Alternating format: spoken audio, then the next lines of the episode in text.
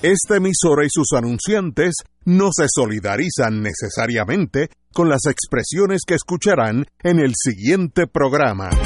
Son las 5 de la tarde, hora de escuchar Fuego Cruzado, el programa de más credibilidad en la radio puertorriqueña, en las voces de Ignacio Rivera, Néstor Duprey y sus panelistas invitados con su discusión política dinámica e incisiva de los acontecimientos más importantes del momento. Fuego Cruzado comienza ahora.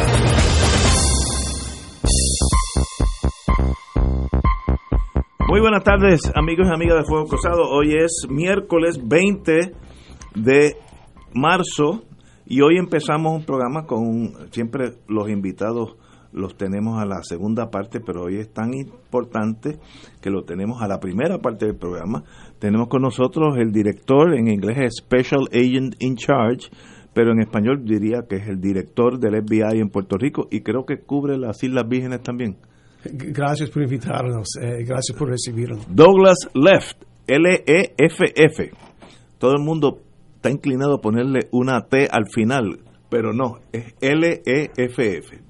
Señor director, muy un privilegio para Fuego Cruzado tenerlo aquí con nosotros. No, el, gusto es nuestro, gracias. La pregunta primero, ese soy, tal vez el problema soy yo.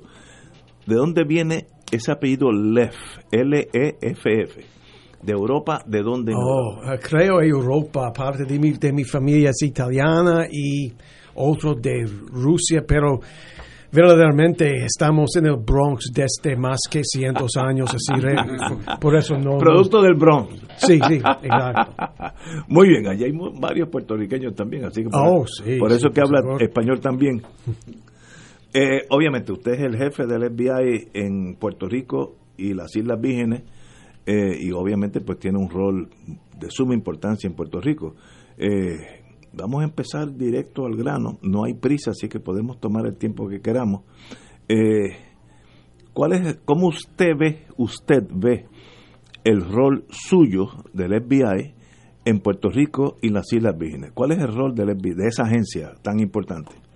Eh, más importantes eh, son eh, nuestra, nuestro apoyo a los, eh, las autoridades eh, estatales y locales eh, para confrontar los proble- problemas con violencia, la corrupción pública, el lavado de dinero, amenazas contra la seguridad nacional y narcotraficantes.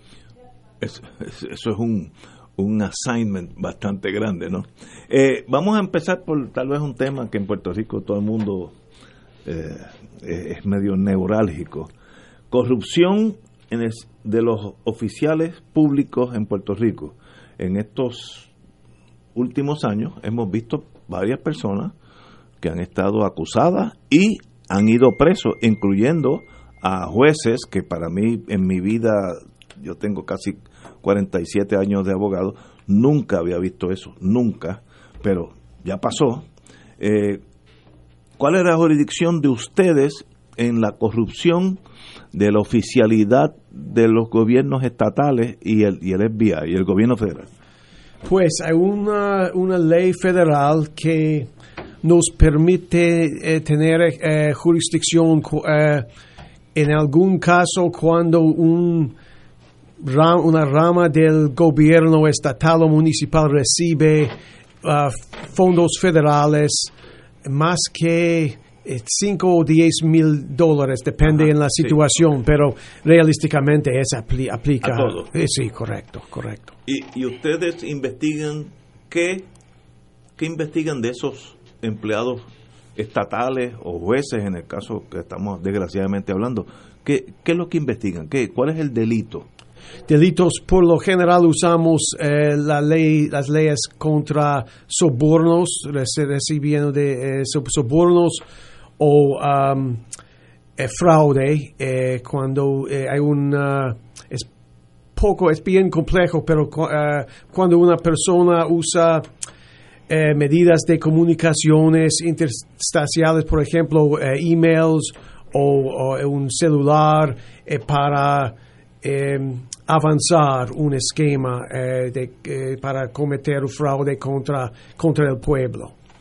Muy bien. Fraude quiere decir, podría ser, por ejemplo, yo soy de una compañía de construcción y quiero llevarme el contrato para hacer un puente en adjuntas y para eso estoy dispuesto a pagarle al alcalde o Eh, eh, hipotéticamente, si Eso alguien... es el típico clásico caso. Es Ese, tipo es, es- es clásico en todo el FBI, sí, existe. sí, no, Sí, no sí. solamente en Puerto Rico, Sí, en Estados. Unidos también. Oh. Eh, yo tengo un amigo que vive en Boston, me dice los problemas de Boston son igualitos a los de Puerto Rico, no, no hay grandes diferencias, ¿no? Así que no, no es que algunos sean buenos y, y otros son malos, es que la tentación está ahí. Y la corrupción en el sistema judicial, hace unos años, pues nos enteramos del desgraciado caso de Aguadilla y luego vino el caso de un abogado, de un oficial del gobierno que también tuvo que renunciar, que era, era juez. Eh, ¿Ustedes investigan ese, ese, ese mundo judicial?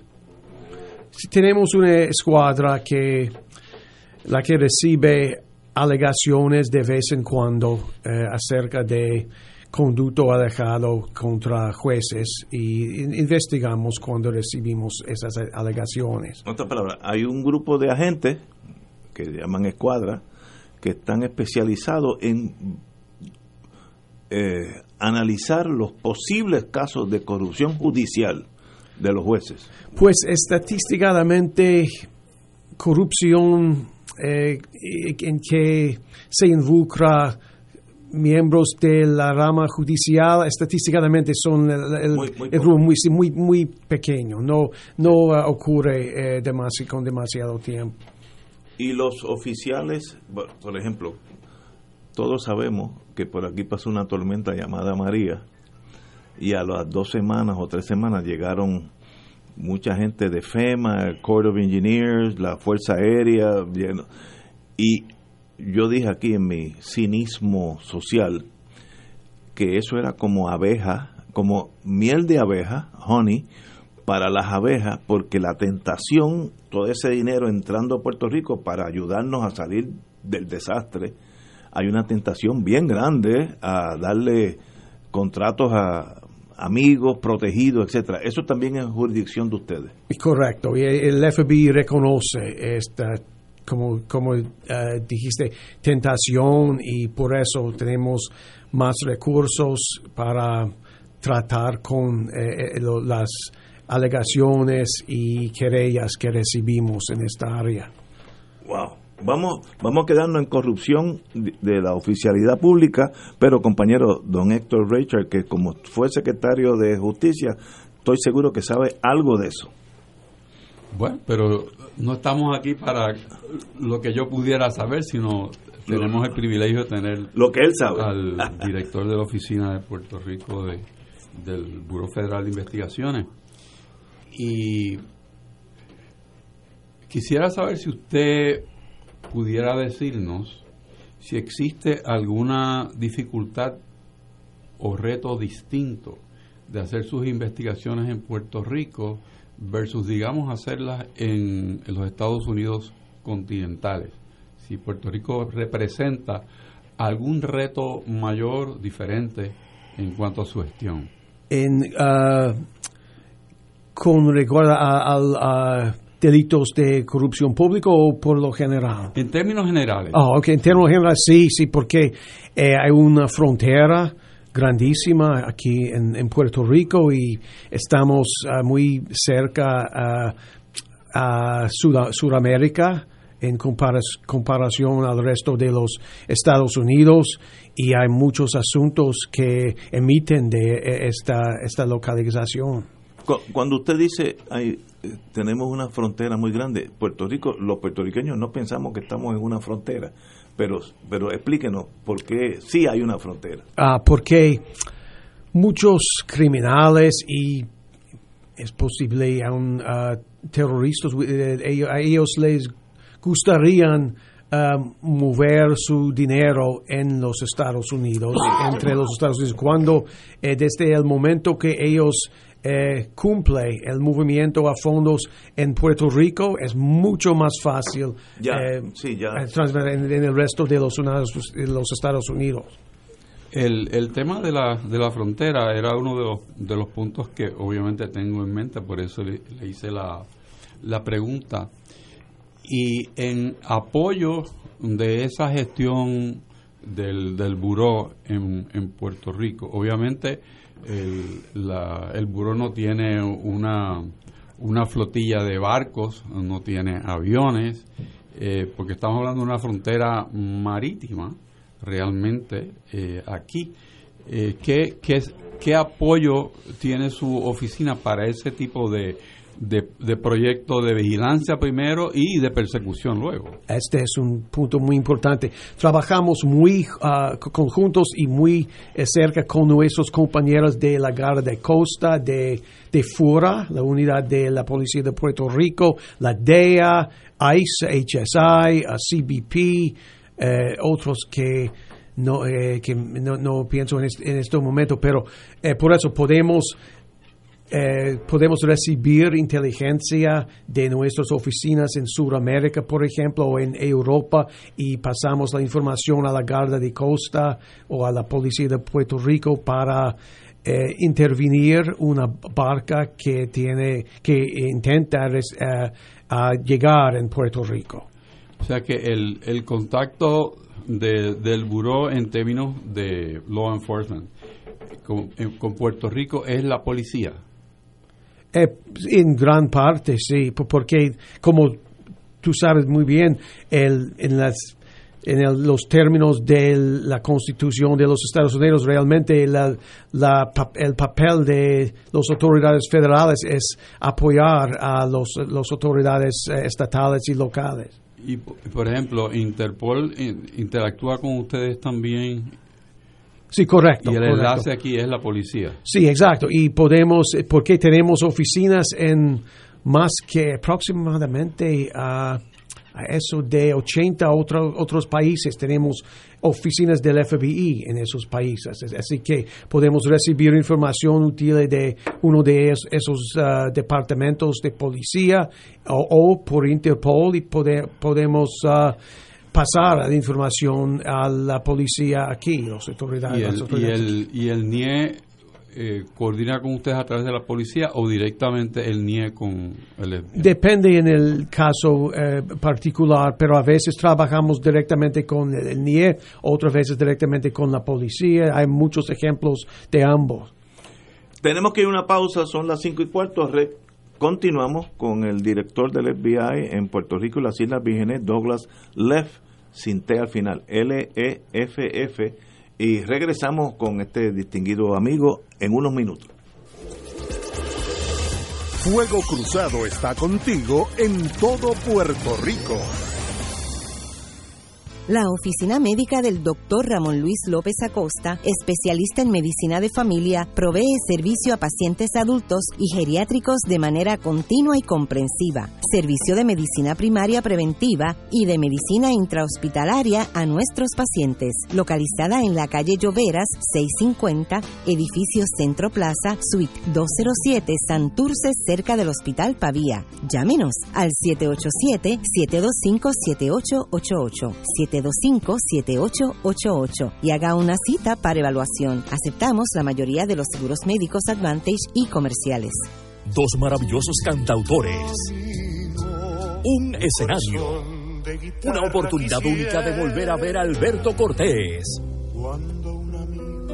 Junto a nuestro Alberto Carrión Domingo 31 de marzo a las 4 de la tarde en Bellas Artes de Santurce. Boletos a la venta en Ticket Center 792-5000, tcpr.com 787-620-4444 y en la boletería de Bellas Artes. Te invita Aceite de Oliva Goya, aclamado mundialmente. Cómprame un sistema solar y escúchame aquí en Radio Paz. Todos los viernes a las 4 y 30 de la tarde. Te espero para que me cuentes tus inquietudes acerca de placas solares con baterías. Comunícate conmigo. Soy Luis Enrique al 787-536-7938 de Solar Store. Cómprame un sistema solar. Escucha los sábados a las 5 de la tarde para servirte un programa del Colegio de Profesionales del Trabajo Social de Puerto Rico con los temas de interés a la comunidad. Recuerda, los sábados a las 5 de la tarde para servirte por Radio Paz 810. Y ahora continúa Fuego Cruzado.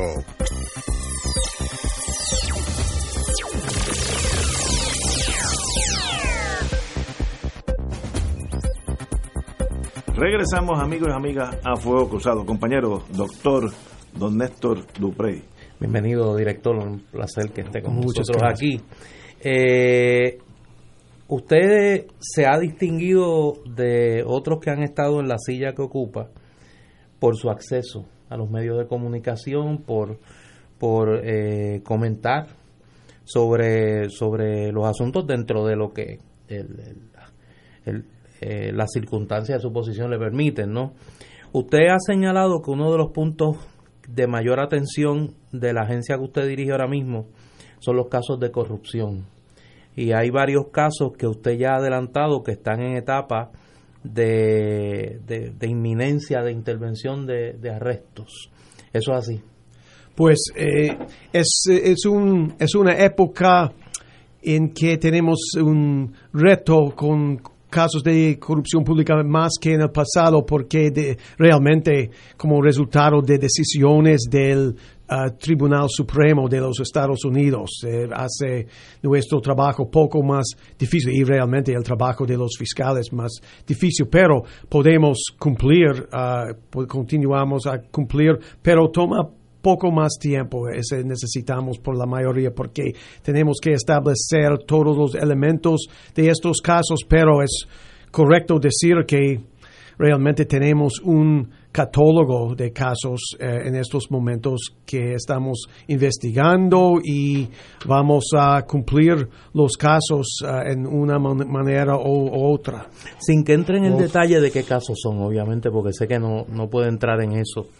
Podríamos decir que hay una mayor incidencia de casos de corrupción tras el paso del huracán María.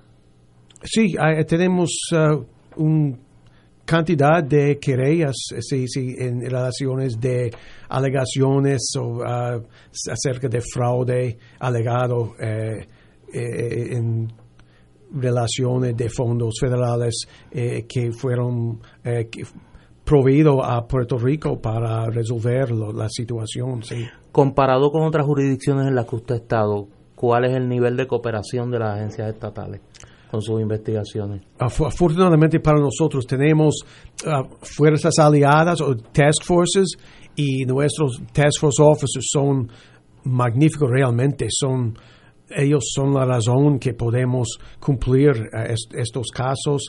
Ellos ah, ah, se quedan con nosotros por muchos años y son eh, experimentos en, en- en la isla y la- los hechos de, estos casos. Y ah, a causa de, de ellos y la dedicación de todos nuestros empleados, eh, recibimos mucha cooperación y es un, un gran placer trabajar juntos con nuestros compañeros, eh, compañeros estatales. Eh, en otras palabras, el FBI, y luego podemos hablar de la DEA o lo que sea, pero el FBI le da cabida a policías estatales a unirse a ustedes en un task force, un grupo especializado con una meta específica. Y ellos sirven, básicamente lle- llegan a trabajar con ustedes en ese grupo, como Ten- si fueran... Sí, en casi todos de, todas de nuestras escuadras tenemos miembros de las escuadras eh, que quienes vienen de departamentos en, en Puerto Rico, la, la policía de Puerto Rico, mucho, y también la- el departamento de San Juan y un- Sí. unos otros departamentos. Sí, ellos están, eh, permanecen, en, eh, ellos permanecen, permanecen en las escuelas y otras veces trabajamos juntos con un otro departamento en un caso específico. Ellos no son task force formales con nosotros, pero Sí, en un caso trabajamos un, conjuntos. en un caso sí. específico. Sí, sí. Wow. Bueno, hablemos de otro tema. El lavado de dinero. Aquellos que no estaban en ese mundo, pues vemos eso como una cosa casi abstracta, difícil hasta de comprender. Eh, en Puerto Rico existe esa problemática, eh, digo digo Puerto Rico porque estamos aquí, pero si estuviéramos en New Hampshire, le pregunté la misma idea. Eh, el, el, el lavado de dinero existe como un problema sustantivo para ustedes, de importancia. Sí, correcto. Es, eh, ha sido desde hace 10 años ah, aproximadamente una prioridad grande del Departamento de Justicia en Washington, una iniciativa contra lavados de dineros profesionalistas. Eh, eh, es decir, que hay abogados, contables, ah, banqueros, quien tienen una especialidad en eh, eh, de asistir a, de ayudar a otras personas, de apoyar operaciones criminales por eh, mover su, su dinero. Pero como yo no sé nada de eso, espero que me perdone las preguntas tan ingenuas. Si yo soy un banquero, en el viejo San Juan, donde yo estoy, y viene Juan Pérez con dos millones de dólares cash, eso en sí no me alerta a mí, banquero, de que hay algo malo, porque es Claro obvio, que sí. ¿verdad? Ahora, a menos que yo sea parte de ese grupo, ¿no? Yo tendría que ser parte del lavado, no víctima, sino parte, ¿no? El, el banquero es parte del problema. Eh, sí, exacto. Hay algunos, hay muchos banqueros que ah, se conducen en una manera responsable, pero solamente ellos, los criminales, solamente necesitan pocos, un grupo pequeño de banqueros en que podemos decir de un criminal a un otro, hey, se necesita, se necesita mover su dinero, va a mi amigo en este Ajá. banco y él no va a escribir ningún formulario federal. Ese es el peligro, porque los, los terroristas pueden usar est- estas medidas también. Y asumo que tienen investigaciones sobre este tipo de crimen, lavado de dinero en, Puerto Rico. Que para nosotros, pues no, eso no sale en las noticias todos los días, ¿no? Es, es algo casi ex- extraño, ¿no? Eh, eh, eh, yo sé que hay otros países donde eso se hace mucho más fácil porque no hay leyes bancarias como la nuestra y entonces pues es hasta legal entre comillas, ¿no? Se hace poco más que dos años, poco más de dos años, eh, crea- creamos una escuadra nueva en Puerto Rico y realmente eh, fue el primero o segundo de su eh, de, su tipo en todo el FBI. Eh, se llama el equipo de financieros de investigaciones financieras o en inglés FIST se, se- se- los las letras eh, esa fue nuestra intención necesitamos necesitamos capturar la atención de nuestros jefes en, en la oficina central así que eh, invitamos a esa abreviación FIST pero esa escuadra es una escuadra específicamente su responsabilidad es para es de identificar y investigar eh, personas, organizaciones eh, quienes ah, mueven dinero eh, eh, pa- para servir a entidades o individuos criminales. El, el, el lavado de dinero puede venir de dos formas. Cuando se vende la, los, narcóticos, heroína, cocaína en Estados Unidos, ese dinero tiene que llegar al, al originador, que vamos, vamos a asumir, yo no sé mucho de eso, eh, Colombia. ¿Cómo ese dinero para llegar a Colombia también se puede lavar, ¿no? O sea, hacerse legal entre comillas. Así que no, no solamente que nosotros lavamos, sino que hay gente que para que llegue el dinero a su destino tiene que lavarlo o aquí o en Nueva York o Brooklyn o Exacto, todo, en todos esos lugares, sí, sí. y, y la forma es vía el mundo bancario.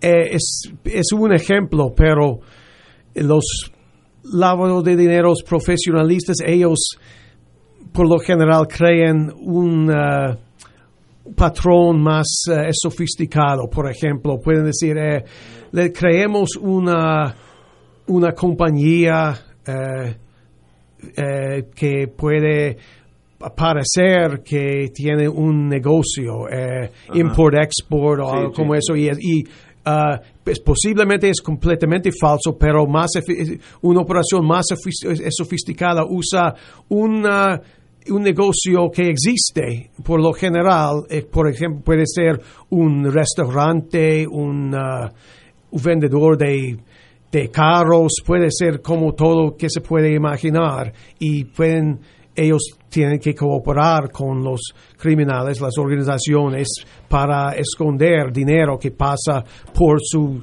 su negocio. Ellos creen la ah, para apariencia que es son ganancias de, de la- del negocio y ellos envían esos, esas ganancias a un otro lugar, en Nueva York, en eh, Washington, en, en Los Ángeles, eh, no, no importa porque es más fácil en ese, ese- ese punto. En, en las islas del Caribe también sirven de puntos de apoyo para ese lavado. Eh, me estoy inventando, San Martín, Martinica, Saint Lucia, pueden también, además de Puerto Rico, ser parte del, del, del esquema. Eh, por todos los años el FBI ha tenido casos en que dinero vino de, de esos otros países, pero las, los bancos eh, en los Estados Unidos, por los Estados Unidos, por lo general ellos están en más de un estado de, de alerta eh, Sí. cuando dinero viene de esos otros países, pero cuando viene de Puerto Rico o las Islas Vírgenes de los Estados Unidos, es menos. más que una preocupación. Bueno, tenemos aquí una pausa, son las cinco y media, regresamos con Douglas Leff, el director del FBI para Puerto Rico y las Islas Vírgenes. Fuego Cruzado está contigo en todo Puerto Rico. Todos los jueves Radio Paz y la Administración del Seguro Social te ofrecen un espacio informativo para orientarte y aclarar tus dudas sobre los derechos, requisitos y obligaciones para poder disfrutar de sus beneficios. Plantea tus preguntas por el 787-300-4982 y conoce antes que nadie los detalles concernientes a cambios y nuevas regulaciones, escuchando todo sobre Seguro Social con Víctor Rodríguez los jueves de 2 a 3 de la tarde por ProArte Musical presenta al más célebre de los chelistas, Yo-Yo Ma.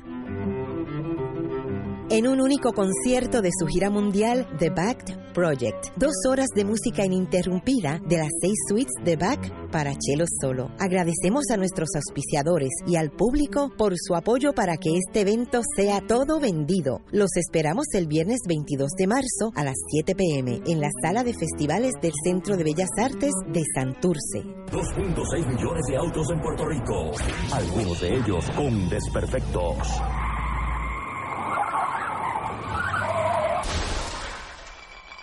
Autocontrol.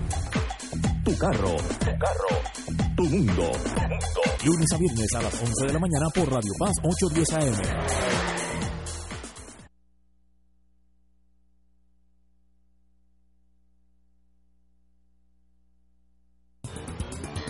Dale una vuelta al mundo los viernes a las 2 de la tarde y repasa las noticias y acontecimientos más relevantes en la compañía de Reinaldo Rollo, el ingeniero Jorge A. García, los sucesos que trascienden límites territoriales y sus protagonistas son objeto de discusión y análisis de nuestro panel. Para ampliar la perspectiva noticiosa de nuestra audiencia, emprende una vuelta al mundo. Cada viernes, comenzando a las 2 de la tarde por... Paz 810.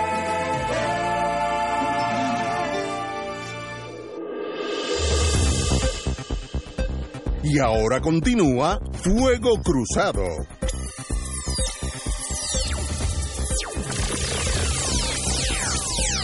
Regresamos amigos y amigas Fuego Cruzado. Tenemos hoy el privilegio de tener el señor Douglas Leff, eh, director del FBI para Puerto Rico y las Islas Vírgenes y estamos de las pocas veces que ciudadanos pueden interrogar al señor director. Usualmente él es el que hace las interrogaciones, pero hoy es al revés. Un privilegio tenerlo aquí nuevamente, señor director. Gracias nuevamente. Compañero. Sí, eh, director, eh, las funciones del FBI en Puerto Rico han cambiado mucho con los años.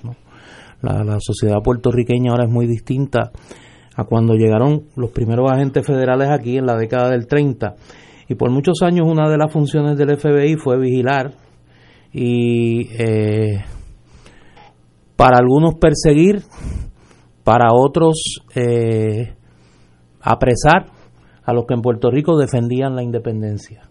Eh, en este momento, la agencia que usted dirige todavía mira como delincuentes a quienes defienden la independencia de Puerto Rico realmente cuando tenemos casos de esa natura es un grupo de jóvenes que usan el nombre de, esa causa para cometer actos de violencia o vandalismo. Pero, pero no se mira el, el defender la independencia como un delito per se o como una causa para que la agencia que usted dirige vigile a un ciudadano. No, la, la causa absoluta de si, un, un, grupo de ciudadanos creen que debe ser independencia es su derecho y si ese viene su decisión un día, entonces ten, me imagino que tengamos que salir o posiblemente podemos quedarnos, pero eh, esa es la decisión de, del, del pueblo.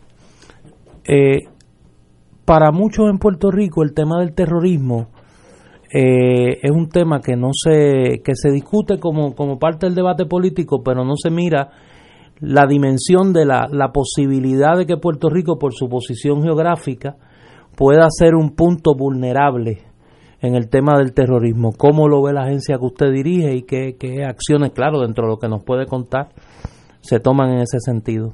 Sí, y, estoy de acuerdo completamente. Eh, hay realmente dos amenazas. Uno, que eh, personas eh, actual terroristas real, reales pueden llegar en Puerto Rico, las Islas Vírgenes. Hay muchas vulnerabilidades en Puerto Rico y también en las Islas Vírgenes en que personas llegan en una, un, una barca en el, bote, se dice, en, la, en la media de, de, la noche o aún he visto eh, grabaciones de, por vídeo de personas quienes llegaron en el medio, eh, la media del, del día y llegan en uh, St. John, por ejemplo, y entonces pueden eh, pasar a otras partes de los Estados Unidos. Es una preocupación, el otro es, es el dinero. Tenemos un bien grande de cantidad de casos en que estamos investigando el movimiento de fondos eh, que pueden ser conectados a ISIS, Al-Qaeda o otras entidades que quieren causar daño a los Estados Unidos. No necesariamente aquí en Puerto Rico, pero necesitan... Pero es algo que vigila el FBI. Y, oh, correcto, sí, sí, usan los vehículos de los bancos en Puerto Rico para, para mover el dinero. Y, y esa, ese tipo de personas, vamos a asumir el que de verdad es terrorista, eh, puede mirar a Puerto Rico como un punto de, entrada. Una vez que llega aquí es más fácil llegar a Nueva York o Miami. Así que usted tiene que velar eh, lo que sería immigration o aduana. También usted tiene que velar que, no entre eh, ISIS número 14, ¿no? Eso es parte del rol de ustedes. Sí, trabajamos, trabajamos uh, conjunto con, con todas esas agencias aduanas para compartir inteligencia porque tenemos la misma preocupación que Puerto Rico es un trampolín en varias maneras, de, criminales, terroristas, todo, todo.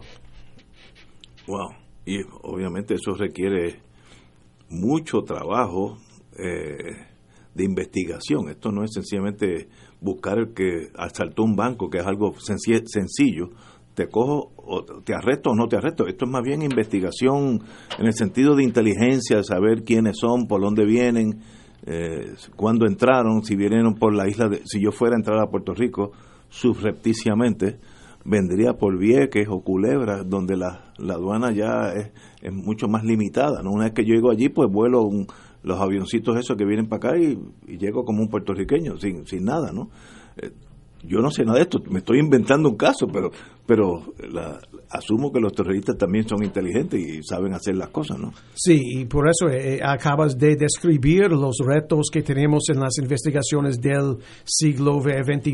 Es exactamente lo que necesitamos determinar en cada investigación. No solamente uno o dos personas involucradas, los responsables eh, incluyen eh, los que mueven el, el dinero y usan el, el Internet con frecuencia para e intercambiar información y colaborar en, esos delitos? Es una buena pregunta.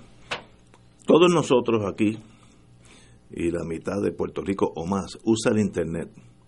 Eso puede usar puede usarse en el caso mío para mi oficina y es un arma extraordinario, pero también puede usarse para comunicarse entre grupos subversivos, criminales, de tráfico de drogas. Ustedes también manejan el tema de la pornografía infantil. O pornografía, que es una cosa espantosa.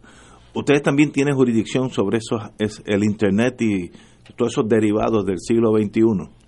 Sí, hay, muchos delitos eh, los que involucran el Internet y tenemos jurisdicción en todos o casi todos, porque hay ejemplos de, eh, por, ejemplo, la definición de wire, fraude de comunicaciones. realmente no necesitamos, como sabes, tiene que ser fraude exactamente, puede ser otro delito, pero eh, viene en el, ámbito de, de, de wire fraud. Yo tengo una pregunta que, que estando más lejos del mundo del mundo legal como mis compañeros, pues siempre me hago, lo he hablado con, por lo menos con Ignacio. En Puerto Rico se usa mucho la expresión de crimen organizado. ¿Cuán organizado está el crimen en Puerto Rico? Podemos hablar de que el tráfico, por ejemplo, el tráfico de drogas tiene un nivel de organización como otros países de la región, como México, por ejemplo, Colombia en los 80, o es un poco eh, desorganizado y es uno de los retos de, combatir el narcotráfico en Puerto Rico. sabemos bien que el más parte, la mayor parte de las, las pandillas en Puerto Rico tienen conexiones con organizaciones narcotraficantes en Sudamérica y pueden comprar armas y drogas y pasan por la, la frontera. Okay. Compañero. Vamos a darle una mirada quizás diferente a la, a la conversación, porque hemos estado centrados hasta el momento de los esfuerzos del Buró en Puerto Rico para lidiar problemas de criminalidad en Puerto Rico. Pero me pregunto yo, si Puerto Rico tiene esa ese atractivo por su posición geográfica, que es lo que hace a Puerto Rico importante desde los primeros colonizadores, donde queda para las rutas marítimas, rutas aéreas. ¿De qué manera puede desde Puerto Rico mirarse medidas preventivas del crimen hacia los Estados Unidos? ¿Cómo Puerto Rico puede servir de, de pieza, de, de eslabón en esfuerzos para no combatir el crimen aquí, sino en los Estados Unidos? Pues, por ejemplo, desde muchos años eh, habían eh, redes de empleados corruptos eh, quienes trabajan ah, ah, para las aerolíneas y ellos, eh, de hecho, cuando yo, por la mayor, la mayor parte de mi carrera, yo trabajaba en, Nueva York y hemos tenido casos en que las drogas o el dinero vino de Puerto Rico. Originalmente viene de Colombia, entonces pasó por, uh, luego pasó por la República Dominicana y luego llegó en Puerto Rico y un grupo eh, llevó las drogas al aeropuerto aquí en San Juan y empleados de las aerolíneas eh, transportan las, las drogas en, en un, una, por avión, en los nombres de pasajeros tienen ninguna idea que un otro dos o tres uh, maletas en su nombre en ese avión. O sea que la inteligencia que, que ustedes desarrollan de fuera de Puerto Rico la pueden utilizar desde Puerto Rico para enfrentar el problema de criminalidad dentro de los Estados Unidos continentales. Es muy posible que en un futuro cercano veremos unos casos en que es exactamente ese patrón de hechos, en que hay narcotraficantes en Sudamérica colaborando con eh, personas en Puerto Rico para mover drogas, dinero, etcétera, entre esos, esos puntos. Porque parece, parece interesante siempre pensar que de la misma manera que de afuera, si nos imagináramos una rueda de una bicicleta, los rayos, los spokes del, de la rueda, pues hacia adentro a Puerto Rico, pero también Puerto Rico puede ser un centro de, información por el mismo hecho de que es un atractivo para un enfoque multicultural al problema de, law enforcement.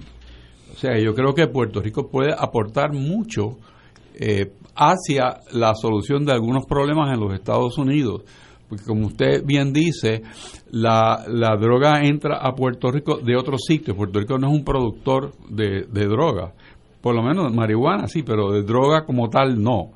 Eh, entonces, hay un problema de esa frontera que usted describió al principio, que es una frontera amplia. O sea, pero si, si hubiese una manera eh, más eficiente de trabajar con lo que va a entrar, pues no tendríamos el problema de dentro de Puerto Rico. Sin embargo, la información que se genera se puede utilizar para cómo ese problema repercute, digamos, en los mercados principales en el expendio de, droga en los Estados Unidos. Sí, exactamente, es, es, correcto y diariamente eh, intercambiamos inteligencia con agencias de nuestros compañeros y otro, otras oficinas del FBI para compartir con sus, sus ah, compañeros en el resto de los Estados Unidos y aún en otros países, ¿sí? Director, se habla mucho del tráfico de droga, pero hay una, hay una industria hermana al tráfico de droga que es el tráfico de armas. ¿Cuán, cuán problemático es el tráfico de armas en Puerto Rico? ¿De dónde vienen mayormente? Es Puerto Rico, al igual que con el narcotráfico, un puerto de transbordo de armas, es decir, ¿Cuál es la naturaleza del problema del tráfico de armas en Puerto Rico? Sí, pues como sabemos bien, eh, en Puerto Rico uh, no se produce eh, armas, así que todas estas armas que, eh, que... ¿De dónde vienen mayormente? Eh, una combinación. Estados Unidos, de sí, Sudamérica. Una, una combinación, correcto. Sudamérica, los Estados Unidos y nuestros compañeros del Departamento de Inspección Postal trabajan con mucho poder contra el problema de armas que llegan del resto de los Estados Unidos porque ellos envían las armas en, por correo. Normal. Sí, por correo normal. me parece normal, sí. wow. Eh, yo como yo soy abogado y manejo ese mundo, eh, yo me confundo a veces. Hace unos años el FBI no entraba en el mundo de droga, era DEA, Drug Enforcement Administration. Hoy en día hay casos que lo maneja DEA y hay casos que lo manejan FBI. ¿Dónde, dónde está la línea? ¿Quién, ¿Quién decide qué caso se lleva? Esa es una buena observación porque, como saben, tenemos un nuevo fiscal general federal y eh, hoy, eh, eh, de, hecho, encontramos todos los, los líderes, los jefes de todas las agencias federales con un director de Washington. Él es, es representativo del fiscal general y él nos dijo que el, nuevo fiscal general quiere continuar un, en un énfasis, una alta prioridad de drogas para el FBI, trabajando con, juntos con la DEA, pero en el pasado fueron, eh, hubieron eh, fiscales generales que decidieron eh, FBI no necesita trabajar contra drogas, pero la decisión de esta administración es que va a ser una prioridad altísima para nosotros. Así que el FBI sí está en el mundo de los traficantes de drogas, etcétera, que hace 20, 30 años no era así, era DEA solamente. Correcto, correcto. Fue una, fue una época, eh, hubo una, época en que eh, fue, eh, era la decisión de la administración en esa época, pero ahora reconocen que los narcotraficantes pueden eh, desarrollar una alianza con grupos terrorísticos. Y ese, ha sido una preocupación nuestra desde unos años, que pueden cooperar y a, proveer apoyo al, eh, al, Qaeda, por ejemplo, de los narcotraficantes de Sudamérica. Tenemos que ir a ese tema que me interesa muchísimo por curiosidad. Vamos a una pausa, regresamos con el director del FBI para Puerto Rico y las Islas Vírgenes, Douglas Leff.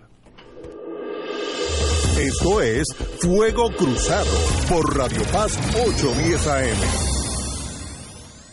Diariamente en nuestra cocina algo delicioso se cuece en la olla. Se escucha el cortar de la cebolla y el triturar de los ajos. En Freshmart utilizamos ingredientes frescos sin aditivos ni preservativos. En el deli encontrarás la mejor variedad de desayunos, almuerzos y cenas, pizzas artesanales y más. Los mejores especiales de la semana para comer sano y sabroso. Explora la variedad de ofertas más saludables. Ven a Freshmart en Aguadilla, Caguas, Carolina, Condado, Guaynabo y Atorrey.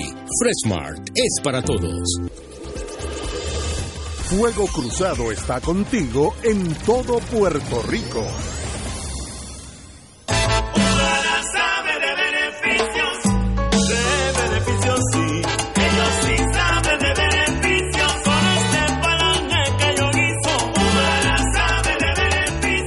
Beneficiario de Medicare Platino, conoce Humana Gold Plus y disfruta beneficios que te ponen a cantar. Llama a un representante autorizado de ventas de Humana hoy al 1-800-201-5781. Disponible todos los días de 8 a.m. a 8 p.m. verifica si eres elegible para afiliación. Humana Gold Plus HMO DESNP es un plan de cuidado coordinado con un contrato Medicare Advantage y un contrato con el programa Medicaid en Puerto Rico. La afiliación a este plan de Humana depende de la renovación del contrato. Yeah. ¿Qué es la mochila de seguridad? Es un bulto que incluye artículos de necesidades básicas para varios días en caso de una emergencia como un tsunami. Incluye agua, alimentos no perecederos, botiquín de primeros auxilios, radio de baterías y linterna, entre otros. Para niños o personas con necesidades especiales incluye medicinas, leche en polvo, pañales e información del médico. Dile a tu familia dónde se encuentra la mochila. Infórmate redsísmica.uprm.edu. Recuerda que prepararnos es responsabilidad responsabilidad de todos. Fanático del deporte, la mejor información y el mejor análisis lo escuchas los sábados a las 2 de la tarde por Impacto Deportivo con Javier Sabat y el más completo elenco en deportes por Radio Paz 810 AM y en las redes sociales Facebook Impacto Deportivo Radio PR Twitter e Instagram Impacto underscore Deport. Juntos, impactando el deporte nacional. Y ahora continúa Fuego Cruzado.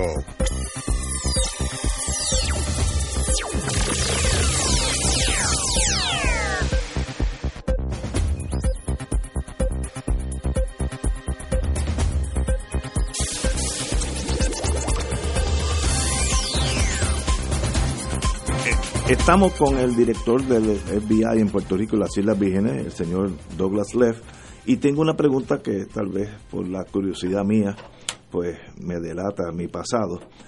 Eh, el terrorismo, mm, sabemos que nace en su gran mayoría fuera de la frontera de Estados Unidos, aunque siempre hay terrorismo local, pero la mayoría es fuera.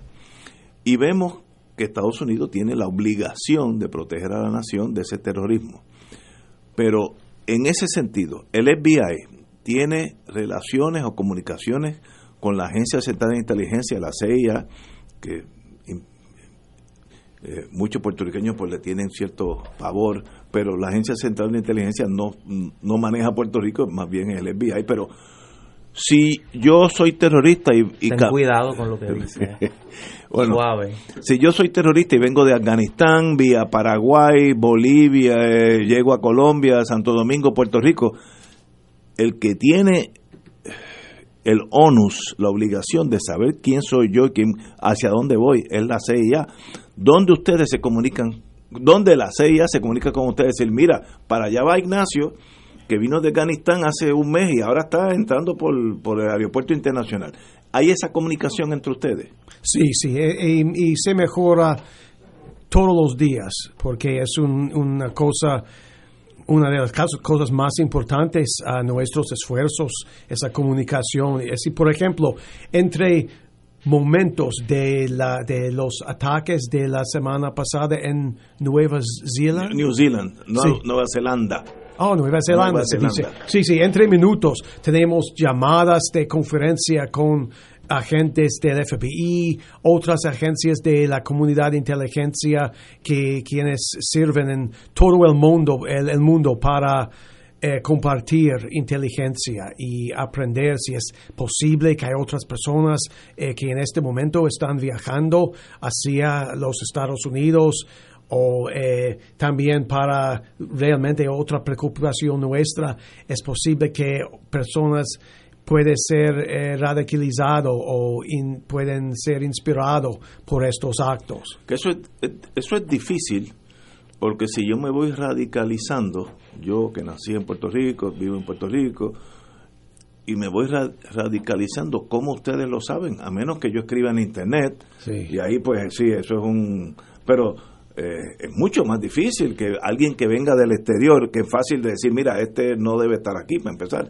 tiene un pasaporte falso, eso es más fácil, pero el- la radica- radicalización interna es mucho más difícil.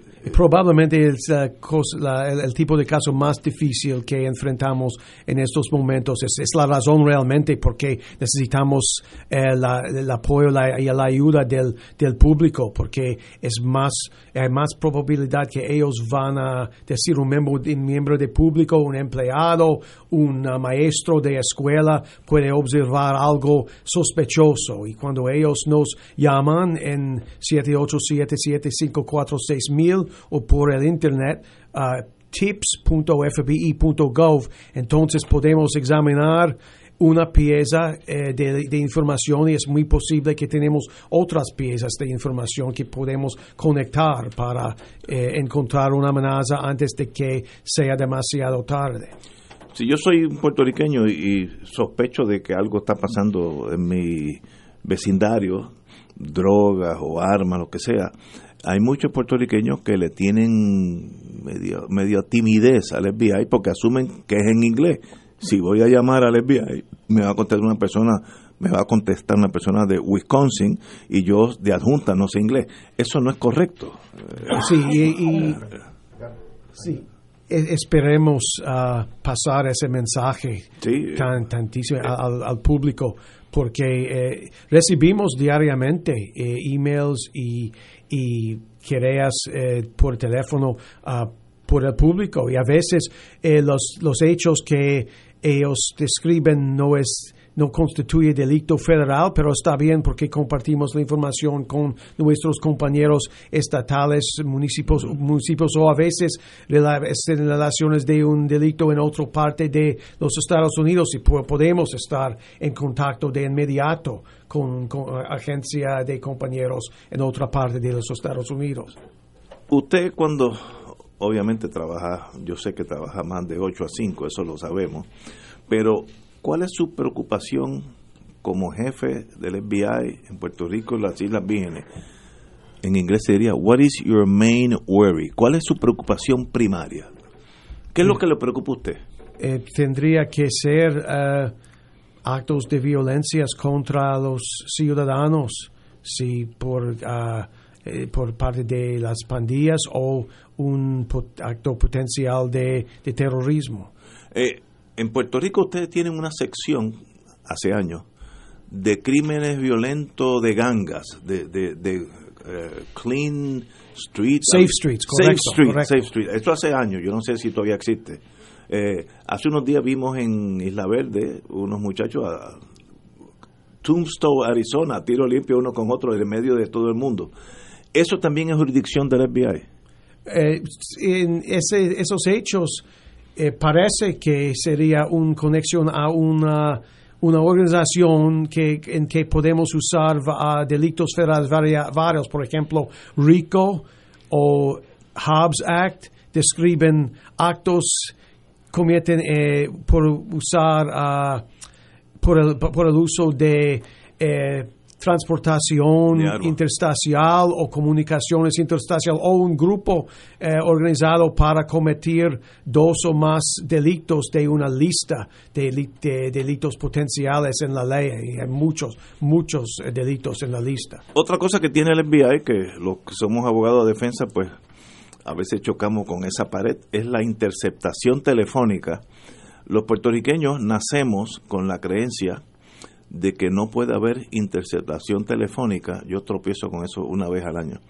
Y los clientes míos me dicen, no, eso es ilegal porque me grabaron la conversación. Eso no es correcto en el FBI. Eh, no, porque es que es correcto lo que dijiste, porque eh, la ley de federal tiene el poder uh, a, operar, manejar en uh, realmente eh, separado de las leyes de un, de un estado. Y ustedes interceptan eh, las conversaciones telefónicas, pero tienen que ir a un magistrado, obtener una orden, etcétera, etcétera. Exacto, porque no es fácil, es muy difícil. No podemos decir, eh, ahora escuchamos, escuchemos las conversaciones de, los empleados de esta estación de radial. No, no, pues muy difícil porque tenemos que demostrar al, al magistrado que, ¿Por qué? que hemos tratado otras opciones. Eh, no, es, no puede ser nuestra primera avenida de, de investigación. Eh, tiene que ocurrir después de hemos tratado otras uh, otros posibles. A mí me dijo un juez federal que lo quiero mucho, muy buena persona, que me dijo, cuando hay una interceptación telefónica o de video, por bueno, por buen abogado que tú seas, yo no he visto un abogado de defensa contrainterrogar un video no se puede. Eso me lo dijo un juez a mí de, en forma de chiste y tiene razón. Eso es una prueba absoluta de que sucedió, porque yo estoy allí en el video, pues no puedo decir que no estoy allí, ¿no? Así que es un arma bien eficiente de ustedes. Exacto, hay un fiscal famoso de Nueva York que siempre dijo, uh, la mejor uh, prueba son las palabras del, del criminal. absolutamente. Tenemos que ir a una pausa, son las seis de la tarde, regresamos con Fuego Cruzado. ¿Tú quieres? Fuego Cruzado está contigo en todo Puerto Rico.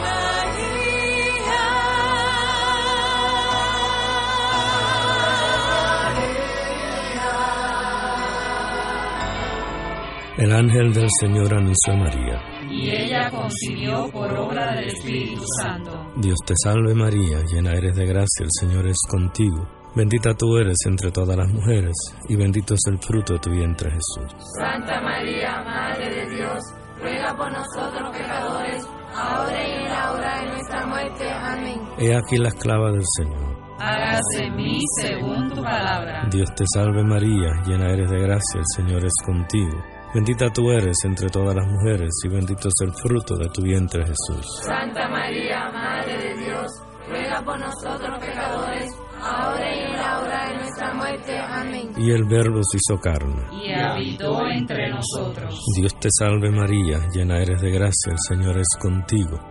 Bendita tú eres entre todas las mujeres, y bendito es el fruto de tu vientre Jesús. Santa María, Madre de Dios, ruega por nosotros pecadores, ahora y en la hora de nuestra muerte. Amén. Ruega por nosotros, Santa Madre de Dios. Para que seamos dignos de alcanzar las promesas de nuestro Señor Jesucristo. Oremos. Derrama, Señor, tu gracia sobre nosotros, que por el anuncio del ángel hemos conocido la encarnación de tu Hijo, para que lleguemos por su pasión y su cruz a la gloria de la resurrección, por Jesucristo nuestro Señor. Amén. Gloria al Padre, al Hijo y al Espíritu Santo. Como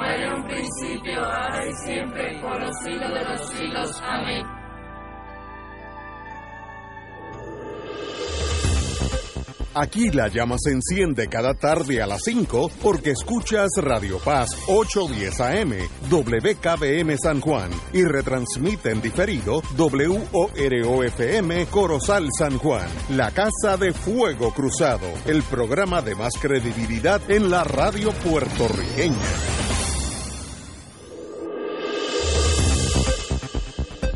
Y ahora continúa Fuego Cruzado.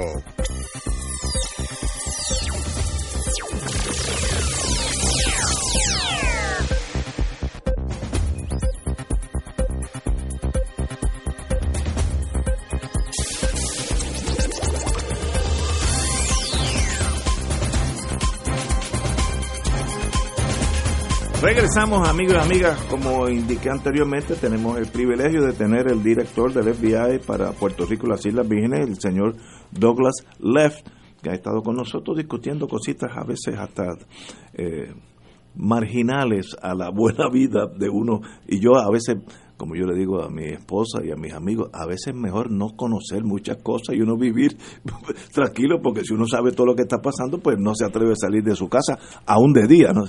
Pero para eso tenemos el FBI y la Policía de Puerto Rico y las diferentes agencias, así que un privilegio que esté aquí. Don Héctor. Dentro de los tipos de delitos que no se conversan normalmente, está el de los secuestros. Y viviendo en una situación de criminalidad donde hay crimen organizado, donde hay todo tipo de tácticas y técnicas para que la empresa criminal se desarrolle. ¿Hasta qué punto usted ha podido eh, establecer que los secuestros todavía se utilizan en Puerto Rico? De vez en cuando tenemos casos, uh, por la mayoría involucran uh, o el, um, un, una pandilla que quiere impresionar a un, uh, un miembro que eh, en que tenían dudas de su fealdad o otros casos involucran a traficantes de, de, de humanos y, y hay, hay, casos de secuestros también. Y dentro de, ese, de esa posibilidad o realidad de esos casos, ¿tienen algunos que se hayan podido manejar en el pasado en que el secuestro haya sido para obtener un beneficio económico? Eh, eh, no recuerdo muchos casos desde llegué aquí en Nueva York. De vez en cuando tenemos un caso como eso y confío en que tenemos, tuvimos uh, unos dos casos como esto, pero no en este momento no en este momento no no recuerdo eh, en, en, una instancia. No, pues esos casos son muy difíciles, especialmente balancear el, el la seguridad de la persona que está secuestrada y el y el pedido, ¿no?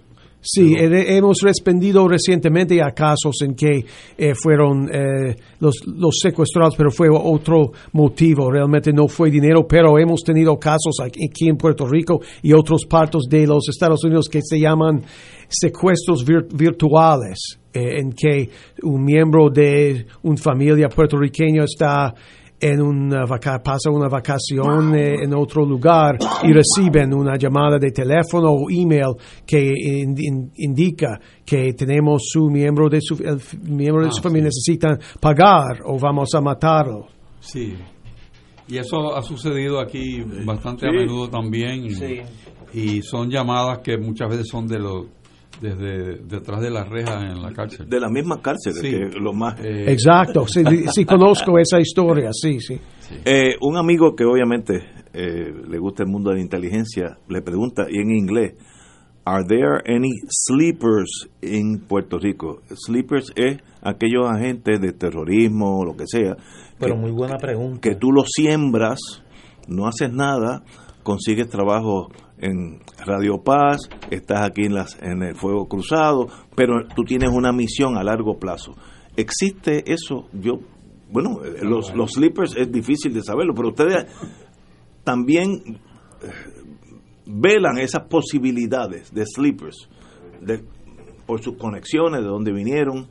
Me acuerdo que, ¿cómo se llamaba? Aquel ruso que estuvo en New York City por muchos tiempos. Correcto, correcto. Ay, se me olvidó el nombre ahora.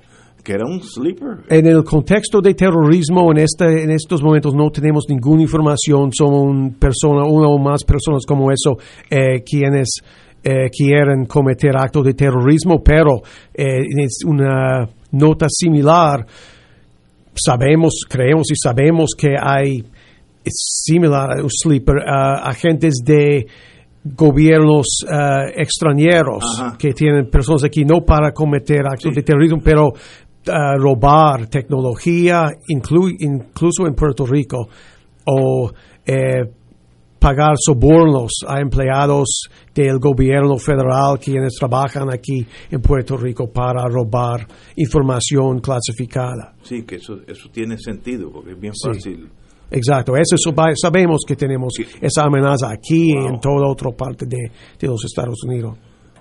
Señor, ha sido un privilegio. Special Agent in Charge, director del FBI en Puerto Rico, Douglas A. A. Anthony. Ah, oh, ah, ah, sí, es- es- no, no, antes de ah, Andrew, Andrew. Andrew. Chao, eh, Douglas Andrew Leff. Eh, un privilegio tenerlo aquí. Sabe que las puertas de fuego cruzado están abiertas al FBI y todas las agencias federales. Y cuando usted necesite algún mensaje que vaya a la- al, al pueblo de Puerto Rico, aquí tiene un micrófono a sus órdenes. Ah, muchas gracias. No, me- Muchas gracias, porque director. siempre leo, eh, y escucho a programas radiales, televisores y leo los periódicos. A veces eh, las personas dicen, ¿por qué el FBI dice esto, pero no esta, esta otra cosa? Pues, aquí, aquí lo podemos clarificar. Sí, gracias, porque es, es nuestra meta tener tras- transparencia al extento posible, pero eh, particularmente cuando viene a casos de corrupción, no es posible, dicen al público. Eh, desde este día estamos investigando el siguiente, no podemos No, decir, sí, ob- obvio, porque oh, es obvio, pero creo que algunas personas no se dan cuenta de que esta pro- pro- proposición, porque leo eh, blogs en que ciudadanos escriben. Usted por- no sabe la cantidad de preguntas que yo he recibido para usted de casos específicos de corrupción. Sí, sí, Porque pregúntale si está investigando este caso, Ignacio este caso, X Y, caso. y si hay a nosotros eh, no nos gusta el, el hecho que en realmente estamos pidiendo ayuda y no estamos diciendo nada eh, en, en, en cambio, pero eh, realmente necesitamos pedir al público aceptar un un blank, un cheque blanco, se dice. Un cheque en blanco. Sí, un cheque en blanco, porque cuando recibimos una cantidad suficiente de información podemos hacer un caso de corrupción y, luego eh, todos pueden leer un- una acusación formal, pliegas, eh, que- querellas eh, de la oficina de la fiscalía y pueden aprender exactamente lo que pasó en, en los pasados semanas, meses, años. Antes que se vaya, director, ahora que trae ese tema, me habían hecho esa pregunta y, no, no se la había transmitido usted. Para que el FBI comience una investigación, ¿tiene que recibir una instrucción específica de la fiscalía o puede comenzar la investigación motu propio? Ah, ok, es, es, poco com- complejo eh, contestar, pero no mucho. Eh, tenemos eh, regulaciones internas. En algunos casos muy sensitivos necesitamos obtener ah, aprobación. Por, en parte de la fiscalía, otra parte de nuestra oficina central, pero realmente on- solamente en los casos más sensitivos. Por ejemplo, cuando el objetivo es una persona de, eh, de estatua altísima en, el go- en un gobierno, estado, municipal, federal, pero por la mayoría parte de los casos solamente podemos decidir eh, interno. que- Ustedes deciden internamente. Sí, pero, no. pero es, conse- es buen consejo para nosotros. eh, digamos con la fiscalía antes de que eh, gast- gastemos mucho, muchos recursos en un caso que ellos no van a, a procesar. Sí, muy bien.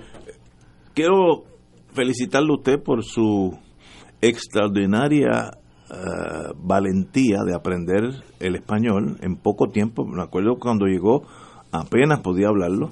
Eso hace dos años.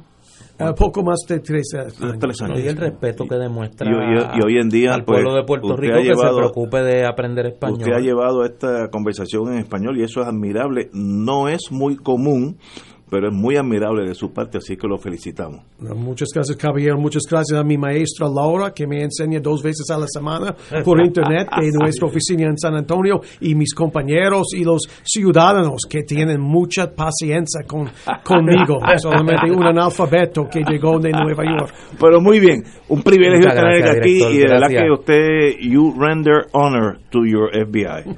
Señores, vamos a una pausa. Fuego Cruzado está contigo en todo Puerto Rico. Dos maravillosos cantautores. Un escenario. Una oportunidad única de volver a ver a Alberto Cortés. Junto a nuestro Alberto Carrión. Domingo 31 de marzo a las 4 de la tarde en Bellas Artes de Santurce. Boletos a la venta en Ticket Center 792-5000, tcpr.com 787-620-4444 y en la boletería de Bellas Artes. Te invita Aceite de Oliva Goya, aclamado mundialmente. La oficina médica del Dr. Ramón Luis López Acosta, especialista en medicina de familia, provee servicio a pacientes adultos y geriátricos de manera continua y comprensiva, servicio de medicina primaria preventiva y de medicina intrahospitalaria a nuestros pacientes, localizada en la calle Lloveras 650, edificio Centro Plaza, suite 207, Santurce, cerca del Hospital Pavía. Llámenos al 787-725-7888, 725-7888 y haga una cita para evaluación. Aceptamos la mayoría de los seguros médicos Advantage y comerciales. Todos los jueves a las 4 y 30 de la tarde, escuchas en Radio Paz Bienestar Holístico con la licenciada María Teresa Romana Acevedo. Consejería sobre la teoría de bienestar, entrevistas y valiosa información, porque alcanzar bienestar es posible. Bienestar Holístico los jueves a las 4 y 30 de la tarde por Radio Paz 810 AM. Una hora de bienestar para tu vida. Los lunes son distintos e interesantes con Equino Musical con Manolo Almeida, dedicado al mundo de los caballos y su gente. Usted puede participar llamando en vivo al 787-300-4982, todos los lunes de 9 a 10 de la mañana por Radio Paz 810 AM. Hablamos de caballos porque sabemos de caballos. Dale una vuelta al mundo los viernes a las 2 de la tarde y repasa las noticias y acontecimientos más relevantes en la compañía de Reinaldo Rollo, el ingeniero Jorge A. García, los sucesos que trascienden límites territoriales y sus protagonistas son objeto de discusión y análisis de nuestro panel. Para ampliar la perspectiva noticiosa de nuestra audiencia, emprende una vuelta al mundo. Cada viernes, comenzando las 2 de la tarde por...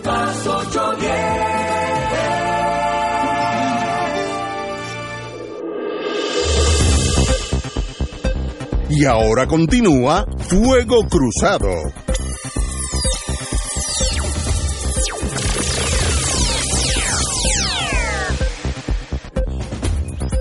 Regresamos, Boys and Girls de Fuego Cruzado. Oye, como este es un programa de análisis político, además de entrevistas, tengo que decir lo siguiente. Eh, obviamente, esta conversación que acabamos de terminar era un reto. Eh, y yo creo que por las reacciones que leo, el director del FBI dentro de lo que puede hablar, porque digo, Sí, no cosas. va no va a decir el día y la hora en que van a arrestar la gente, ¿no? A Chencho. Exacto. Pero por dentro de lo que pueda hablar, yo creo que fue muy cándido. Me sorprende que no lo veo con el odio de la Guerra Fría. Eh, lo veo un oficial de ley y orden muy consciente de, de la complejidad de la sociedad en la que está trabajando. Eh, y me parece que es una persona que dentro de la mentalidad que tiene, ¿no? Que quiere hacer su trabajo. Yo creo que es muy reconfortante saber que no está aislado del mundo. Sí, sí. Y tiene y tiene un conocimiento, yo creo que mucho más de lo que puede compartir. eh, Obviamente. de la relación de Puerto Rico como eslabón. Sí. Por eso yo yo quise traer eso a la mesa porque a, nosotros se nos escapa los roles de Puerto Rico de beneficio de Estados Unidos. O sea que, que cuando uno habla de por qué los Estados Unidos le interesa Puerto Rico, uno de los renglones más importantes es el de seguridad. Y, y casi siempre se obvia porque se piensa que solamente es la cuestión de vender eh, camisas y pantalones en las tiendas. No, es mucho más allá. La, la posición estratégica de Puerto Rico, que gracias a Dios es un regalo que Dios nos hizo a nosotros, este, pues tiene valor, ha tenido valor para los Estados Unidos, ha tenido valor para España, para Francia, para Holanda, para Alemania. Por, eso hemos sido colonia. Por eso por nuestra tiene ese valor. el valor Así que, que debemos un poco mirar eso entre ratos para que sepamos que no es solamente una sola cosa, sino que Puerto Rico tiene mucho que ofrecer. Muy bien, y este señor tiene unos méritos tremendos. Hablaba el español que estuvimos hablando como si fuera un puertorriqueño más y eso un mérito eso es en tres años alguien que quiere aprender y, eh, mezclarse con el, el, mundo nuestro y eso es muy admirable de este señor así que me da la impresión que es más oficial de inteligencia que criminal en el sentido de estar dando con una no, porque hay, hay, gente que lo que le gusta estar en la calle gestando gente con un shotgun en la mano. Este es más bien otro tipo de, de, de, personas así Oye, ¿y sabrá dónde está Noel Samo? Nadie aquí, que nadie aquí se atrevió. como Morales y que los gamas te digan dónde está. Nadie aquí se atrevió a hacer esa pregunta. Yo creo que no le voy bueno, no, y, y, y, yo creo que uno tiene que saber. Pero yo sé que el nivel de, o sea, eh, eh, eh, qué puede y qué no puede contestar el director del FBI. Mira, esto es mi especulación. Yo sé que el FBI ya está en contacto con el señor Samuel. Viendo a este señor aquí hoy, no hay duda que están en contacto. Así que los otros son de estas cosas que se desapareció, que si no lo... Entonces la legislatura se vuelve loca, que hay que emplazarlo. Eso es just a game. Esto es de verdad. Y eso se hace calladito. Así es, que... es curioso que, que la Junta de Supervisión, Control Fiscal, como queramos llamarle, eh, emitió una comunicación a los efectos de que ellos habían ofrecido información al Departamento de Justicia sobre Noel Samot voluntariamente. O sea, eh, eso contrasta un poco con las expresiones de la titular del Departamento de Justicia que había que radicado una acción para obligar a que la Junta sometiera la información diciendo que la jurisdicción de Puerto Rico sobre la Junta pues es válida. Así que yo creo que se ha evitado otra otra guerra, ¿no? Porque a la Junta ofrecer la información, pues ya se convierte en académica. Eh, cualquier acción que el Departamento de Justicia pudiera haber incoado eh, para obtener la información de dónde está Samot pero mira, la Junta de Control Fiscal informó esta tarde que entregó la información de contacto del ex coordinador de, revitalización del organismo, Noel Samot, solicitada por justicia. La Junta, cito ahora, la Junta entiende que varios oficiales de la administración del gobernador Rosselló poseen la información de contacto de Samot, la cual el Departamento de Justicia lo solicitó el pasado martes.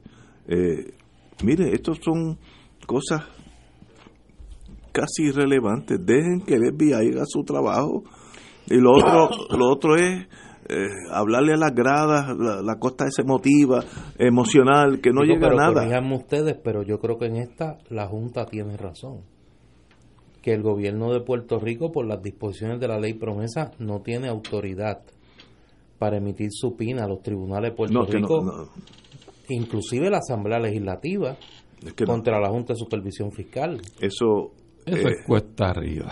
Quien único podría hacerlo porque es el organismo que supervisa de acuerdo a la ley promesa a la Junta, es el Congreso. Por eso es que Grijalva, que el congresista Raúl Grijalva, que es el presidente de la Comisión con jurisdicción primaria sobre la Junta de Supervisión Fiscal dice, yo sí voy a citar Correcto. A Noel Samot. Yo sí voy a hacer vista y sí lo voy a poder citar. Y ese sí puede emitir eh, supinas contra Samot. Porque Samot era un funcionario de la Junta y el supervisor de la Junta es el Congreso. Pero no la legislatura, como decía Luis Campo, de Puerta Tierra. Yo pienso que ese choque de trenes, todas las No, partes lo quieren tú no- evitar. ¿Tú no crees que tú estás exagerando con lo del choque de trenes? Eso es un tren contra un velocípedo. Bueno, pero. Eso es el tren contra el Pero tienes velocípedo. que ver la perspectiva de donde se hace el, el Sí, planteamiento. es ¿no? que usted es un elegante. Sí, Usted es un es elegante. un hombre fino. Usted es un hombre elegante. Yo Pero soy eso- abogado, chico. Sí, ese es el problema. Es Pero problema. eso es el tren contra el velocípedo. Ahí no hay, no hay discusión. Bueno, por ahí estamos, señores. Dejen que el FBI haga su trabajo con Samot. La cuestión farandulera de llevarlo a la cámara, hacerles preguntas y la gente dar con los puños en los escritos, eso es just a game. Esta gente es en serio, así que esperemos. Si hay caso, hay caso, y si no hay caso, no hay caso. Eh, hoy, ¿Tú crees que vienen? no, yo no sé, no, no. Sí. Fíjate, ni sé, ni sé ni voy a saber, que, que yo tengo unas, unas ventajas emocionales, ni sé ni voy a saber. Yo creo que después de esa entrevista hay más gente nerviosa. Chique, chique, ya yo he recibido dos o Sí, tres. ya está recibido. para- Estaré yo ahí Este- preguntándote, preguntándote. Ay, Dios. Háblale de mí, dile que yo soy bueno. Bueno, hoy salió una noticia que no es tan noticia, pero se generó esa emoción nuestra que hace que nuestra cultura sea tan bonita en muchos sentidos y a veces negativa.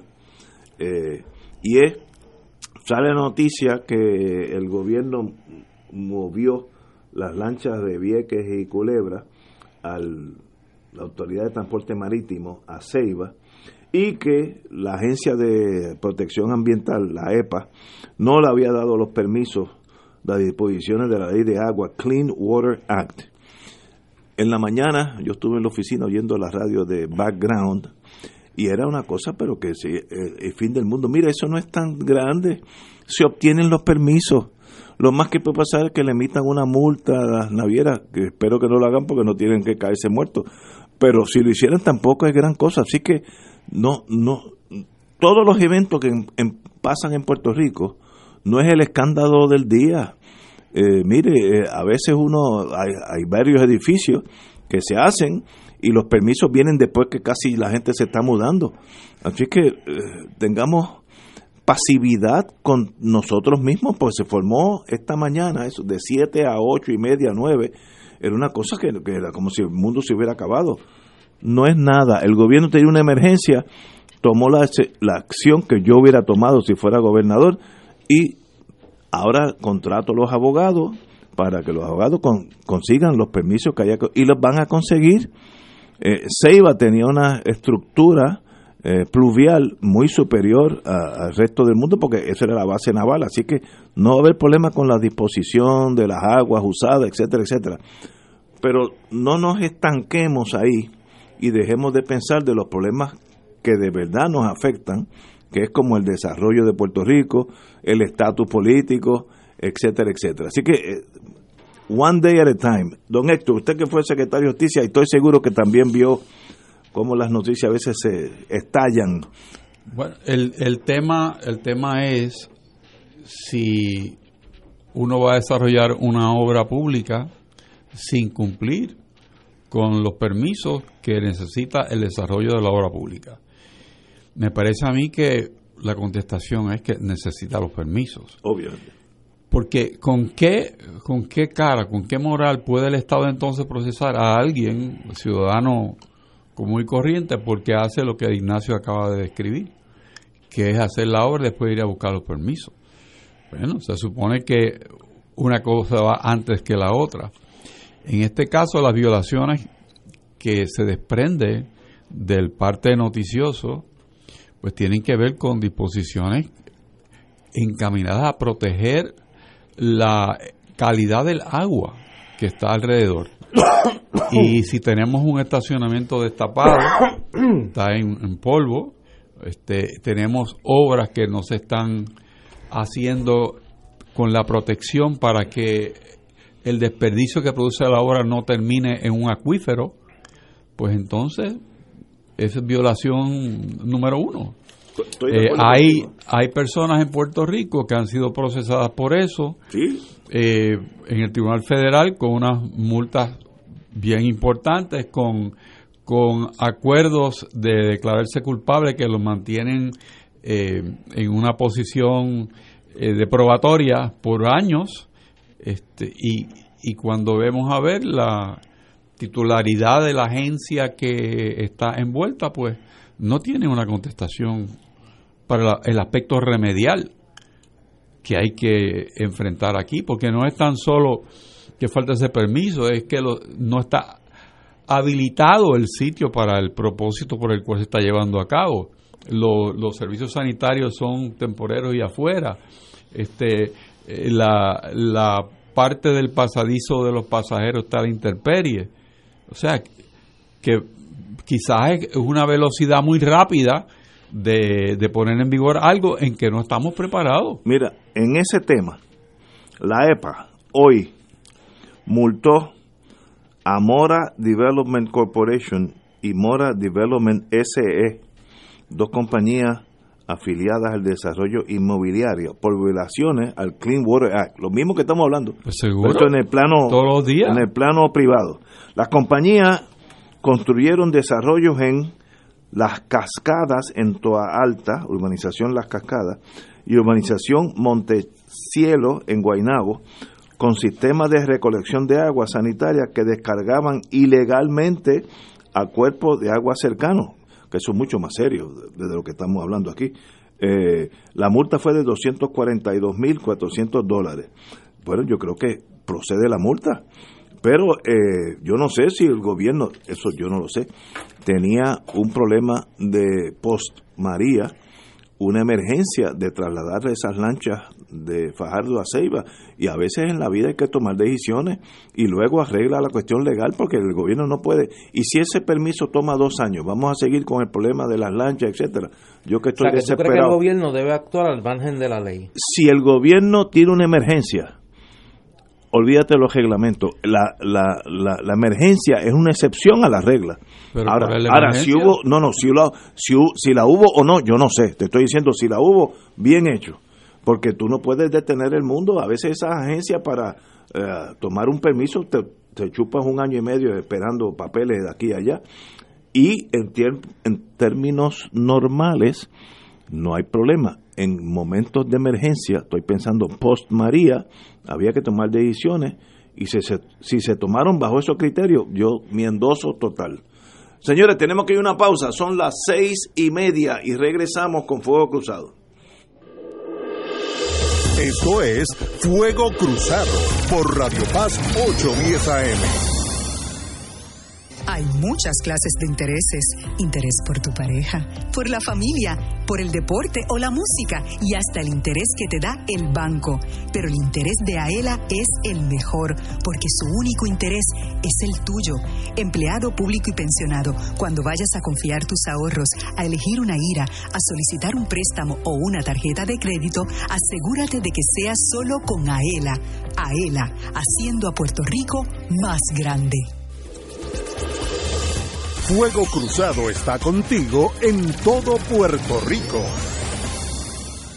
ProArte Musical presenta al más célebre de los chelistas, Yo-Yo Ma en un único concierto de su gira mundial The Back Project. Dos horas de música ininterrumpida de las seis suites de Bach para Chelo Solo. Agradecemos a nuestros auspiciadores y al público por su apoyo para que este evento sea todo vendido. Los esperamos el viernes 22 de marzo a las 7 pm en la sala de festivales del Centro de Bellas Artes de Santurce. Fuego Cruzado con los maestros de la discusión política inteligente y acertada, te acompañan ahora cada noche en Oro 92.5 FM. Infórmate de los temas de importancia del país, escuchando al equipo que establece cátedra todos los días sobre el acontecer político en Puerto Rico. Escucha la retransmisión de Fuego Cruzado con Ignacio Rivera, Néstor Duprey y sus panelistas invitados con su discusión política dinámica e incisiva, encendiendo el debate con sus diferentes puntos de vista. La clase comienza a las 10 de la noche en retransmisión diferida de lunes a viernes por Oro 92.5 FM. Vivir en familia, vivir la tradición, esperar contra toda esperanza. PSB Productions presenta el musical que te robará el corazón. Fiddler on the Roof, en español, del 12 al 21 de abril. Centro Bellas Artes de Santurce. Para información y boletos, 787-505-6677, 787-620-4444 y 787-792-5000. Y ahora continúa Fuego Cruzado. Unos amigos me preguntaron qué, eso, qué era eso de una vista de restitución en el Tribunal Federal. Hoy hay una, en la página 18 del Nuevo Día, el juez Domínguez le ha instruido al, al Buró de Prisiones, Bureau of Prisons, que no mueva a la señora Aurea Vázquez y los otros dos señores eh, hasta que se vea una vista de restitución.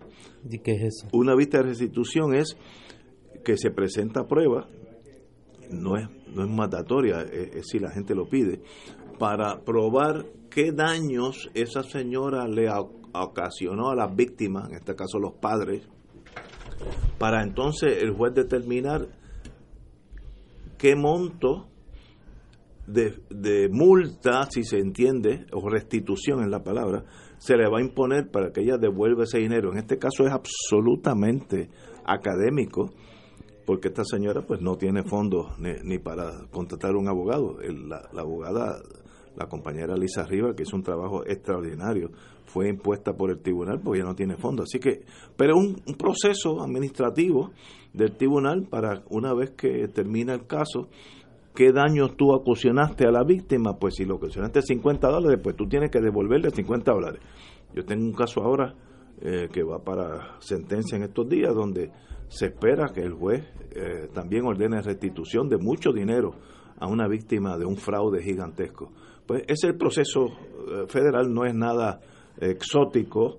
Eh, en Puerto Rico, pues yo no sé si ese sistema existe en, la, en el gobierno local, si una sentencia puede exigir restitución. Yo creo que asumo que sí, porque los tribunales tienen eh, amplio eh, eh, dis- discreción en su sentencia, pero nunca lo he visto en, la, en lo local. Sí existe en lo federal bastante común.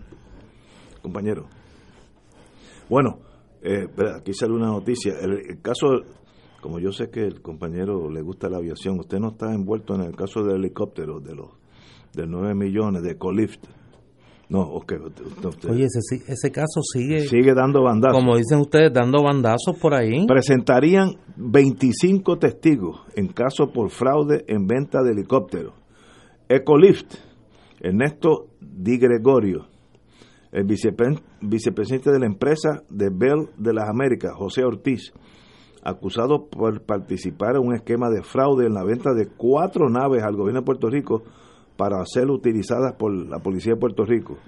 Me da la impresión que cogieron de soca, por decir otra palabra, a la policía de Puerto Rico. Le han vendido cuatro limones. Uno que estaba supuesto ser una ambulancia, que no tenía lo- la, estructura o la, la manufactura para que fuera ambulancia, así que le vendieron una tortuga diciéndole que era un automóvil. eh, y sencillamente ese caso, pues, eh, se verá en los próximos días. Está señalado para el 2 de agosto, así que el 2 de agosto comienza ese, ese caso. 25 testigos, no sé, habrá testigos técnicos, cuánto costaba el helicóptero, si ese helicóptero servía para lo que lo vendieron, si no lo servía, etcétera, etcétera. Caso interesantísimo, porque es un caso atípico, donde alguien en ese submundo bien de high finance, de finanzas grandes, le vende por millones de dólares helicópteros a Puerto Rico que aparentemente no daban el grado. Así que eso en sí, pues, eh, deja de decir mucho del que compró los helicópteros, obviamente no sabía lo que estaba haciendo. Don Héctor. Bueno, como, como dices, el, el caso está por, por verse pronto. Adelantar criterios no creo que sería razonable, pero creo que posiblemente lo que se enfatiza en prensa hoy en día no sea la forma en que finalmente termine el caso. Eh, es una compra de equipo por el gobierno de Puerto Rico eh, bajo otra administración, pero me parece que estaba en el proceso personas que todavía están en esta administración y que el proceso por el cual el gobierno entra en, en, el tema, pues quedará más claro, me parece a mí, una vez el caso se vea. Eh, así que yo personalmente no, no me atrevería a adelantar criterio alguno ni, ni matizar la información. Oye, caso importante porque es un caso de mucho dinero, nueve y pico millones de dólares, que no estamos hablando de un casito chiquito pero ya, para que se haga justicia, si son inocentes, que salgan inocentes, y si son culpables, que salgan culpables, es lo más que, lo más que podemos decir. Hay una controversia que tiene ribete político, psicológico, religioso, que me parece que apunta a un a un cisma eventual al interior del PNP y es la controversia sobre el proyecto de ley que prohibiría las llamadas terapias de conversión en Puerto Rico. Un proyecto que, Yo no sabía que eso existía. Es un proyecto que se aprobó en el Senado de autoría de la senadora de la senadora de la representante María Milagro Charbonnier eh, que pretendía promoverlas. Hay otro proyecto, que es el proyecto que presentó eh, Zoela Boy, que las prohibiría. Las llamadas terapias de conversión. Este proyecto fue aprobado en el Senado, eh, el de prohibir las terapias de conversión, y en la Cámara la delegación del PNP decidió que no lo iba a bajar a votación. El gobernador ha planteado que ese es un compromiso programático del PNP y que si no se aprueba por la vía legislativa, él va a firmar una orden ejecutiva eh, para que se prohíba por orden ejecutiva estas terapias. Eh, la Asociación Americana de Psiquiatras eh, hace tiempo señaló que la homosexualidad no es una enfermedad psicológica. Eh, pero no empecé a eso. Hay unos grupos que han presionado para que se promueva este tipo de, de terapia, ¿no?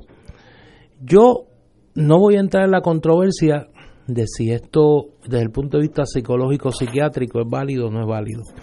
Ahora, me parece que aquí sí hay un problema político eh, dentro del PNP que tiene como protagonista a Zoela Boy. Nosotros pues somos bastante eh, fanáticos de analizar las disidencias en otros movimientos políticos, pero a mí me parece que ya es hora de prestarle atención a este caso de Zoela Boy. Zoela Boy se ha distinguido en la mayoría del PNP en el Senado por asumir posturas claramente liberales, claramente progresistas, que parece que van a contracorriente de lo que es la postura de un sector significativo del liderato de ese partido y cada vez parecería que ella actúa como una voz independiente dentro del Partido Nuevo. A eso hay que sumarle que mucha gente le atribuye posibles aspiraciones a la alcaldía de San Juan frente a la figura de Miguel Romero, que cuenta con el respaldo del resto de la maquinaria del PNP, del gobernador para abajo, gobernador, presidente del Senado, presidente de la Cámara y la comisionada residente.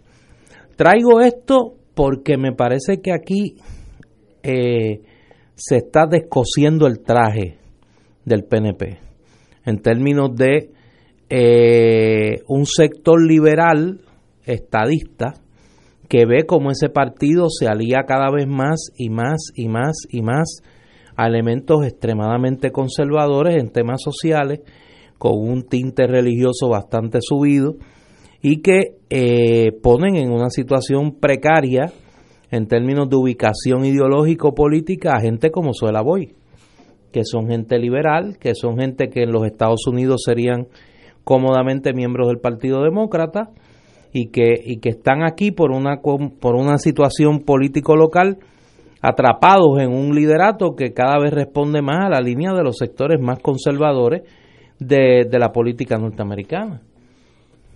No sé qué le parece a ustedes, pero a mí me parece que, repito, sin entrar en la controversia misma, me parece que la dimensión política del papel que juega gente como Suela Boy dentro del PNP versus eh, el propio gobernador inclusive, que está a favor de que se prohíban las terapias de conversión y que tiene que optar por la orden ejecutiva porque no tiene votos en, la Cámara para aprobar el proyecto del Senado.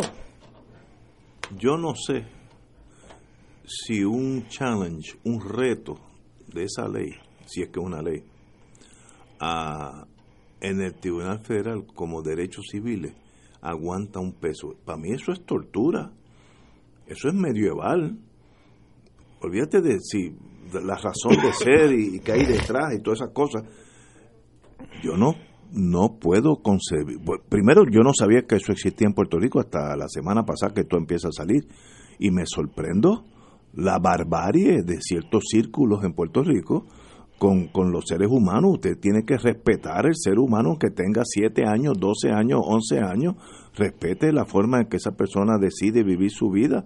Y para mí, sencillamente, no es casi incomprensible que en el siglo XXI estemos en la Edad Media torturando gente. Eso es incomprensible para mí, compañero.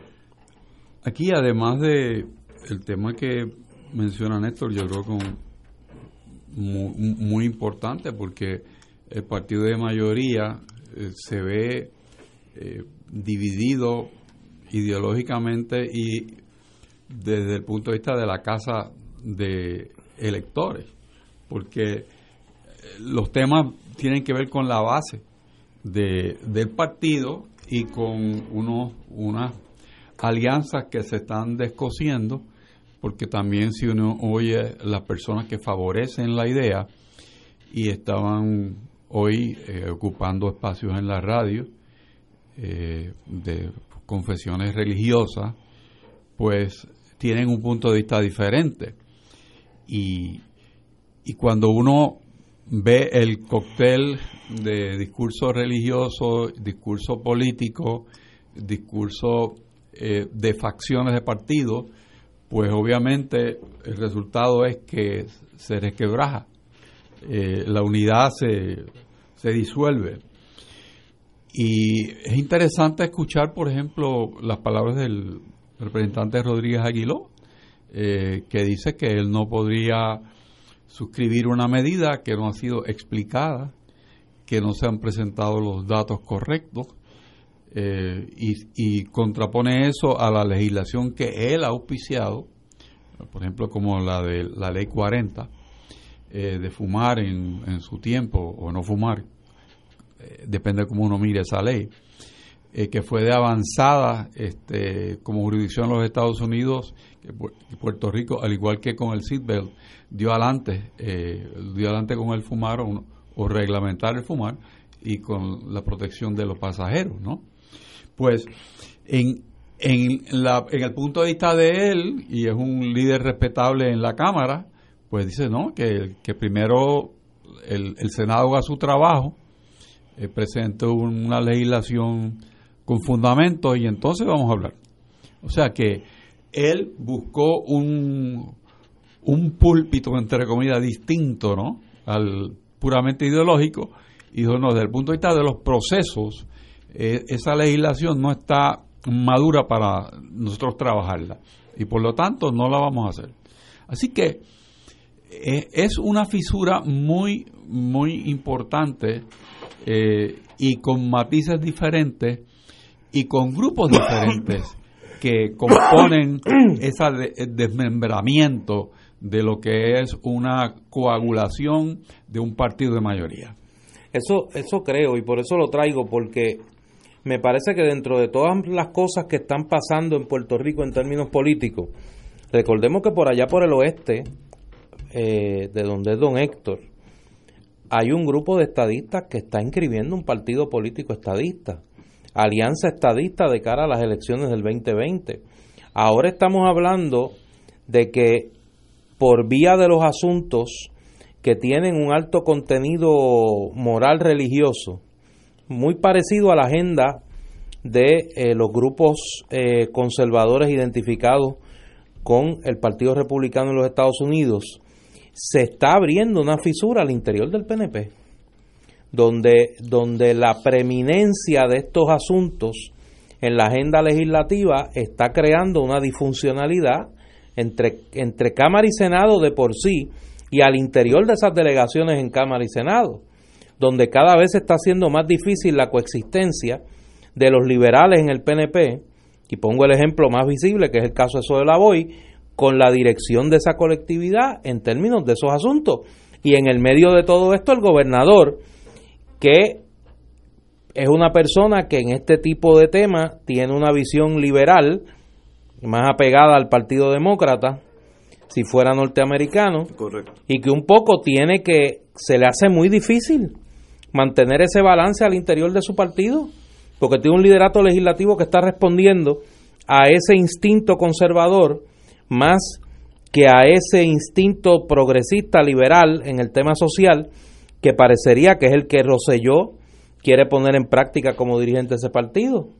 Y lo traigo porque somos locos con hablar de la división de, los otros partidos, pero en el PNP, en nuestra cara, se está dando un proceso bien complicado porque tú tienes afuera del PNP unos grupos a, ambos extremos del debate que están emplazando al PNP. Tienes los grupos pro derechos de la comunidad LGBT, tienes los grupos pro derechos de la mujer a un lado y en el otro lado tienes los grupos fundamentalistas, tienes los grupos religiosos, tienes una serie de líderes que tienen peso político al interior del PNP, ambos lados de la ecuación presionando al interior del PNP. ¿Qué efecto va a tener eso? Vamos a ver, pero yo creo que no es algo liviano. Tenemos que ir a una pausa, amigo. Fuego Cruzado está contigo en todo Puerto Rico. Oficina Doctor Frank Gaudier. Realizamos estudios de mamografía, sonogramas, CT scan, densitometría, rayos X y estudios vasculares. Nuestro horario de servicio es lunes a viernes de 7 de la mañana a 4 de la tarde. Ubicados en el Pavía Medical Plaza 611 Santurce. Con nuestra experiencia le brindamos un servicio de calidad. Para más información llamar al 787 268 101 268-1015. Cardiovascular Radiology Institute. Si por casualidad. Regresa la noche que volvimos a ser gente. La obra prístina de José Luis González. Una historia boricua del primer apagón en la ciudad de Nueva York. La noche que volvimos a ser gente. Con Carlos Esteban Fonseca. 29 y 30 de marzo en Café Vicente. Edificio Isla, Avenida Kennedy. Que si me acuerdo. Se acuerda el barrio Información 627-0211. Auspicia Radio Paz y Radio Oro. Parece mentira. Radio Paz te ofrece el mejor motivo para levantarte temprano y disfrutar el comienzo de un nuevo día de lunes a viernes con Enrique Liboy y Radio Paz en la mañana. La dosis perfecta de noticias, deportes y éxitos musicales de todos los tiempos, humor y curiosidades, calendario de actividades y tus peticiones musicales por el 787-300-4982. Conéctate con el 810 AM de lunes a viernes con Enrique Liboy y Radio Paz en la mañana. ¿Sabías que el viento, el mar y los ríos nos ayudan a reforestar? Ven a la Feria para la Naturaleza el sábado 6 de abril de 9 a 4 pm en el Parque Luis Muñoz Rivera y aprende sobre los reforestadores. Libre de costo. Más información en paralanaturaleza.org. Y ahora continúa Fuego Cruzado.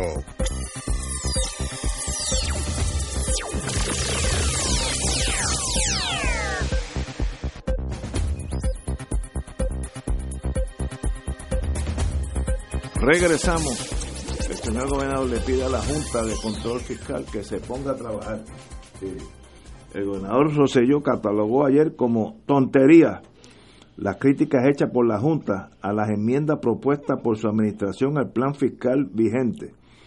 La Junta le informó al primer ejecutivo que su propuesta de enmienda al plan fiscal no cumple con las disposiciones de la ley promesa. El organismo federal cuestionó los estimados poblacionales y económicos provistos por la fortaleza y advirtió que el gobierno no tiene fondos para cubrir ciertas iniciativas pro, propuestas, como la que crearía cuentas educativas para los estudiantes que entran al grado kinder. Eh, la señora Yaresco indicó que el gobierno también busca retrasar la implementación de las reformas estructurales. Da la impresión que esos son como dos gallos de pelea que hasta uno no hasta que uno no mate al otro ninguno de los dos va a estar tranquilo yo no veo la necesidad de estar con los dos las dos partes con la Pero espérate, espada espérate, sacada espérate, espérate. Vamos, vamos, Vamos, suave. Paz, lo mío no, es no, peace. vol- volvemos otra vez a la conversación de hace dos días. Cuando la Junta le notificó al gobernador que el plan fiscal no cumplía Sí. con sus expectativas.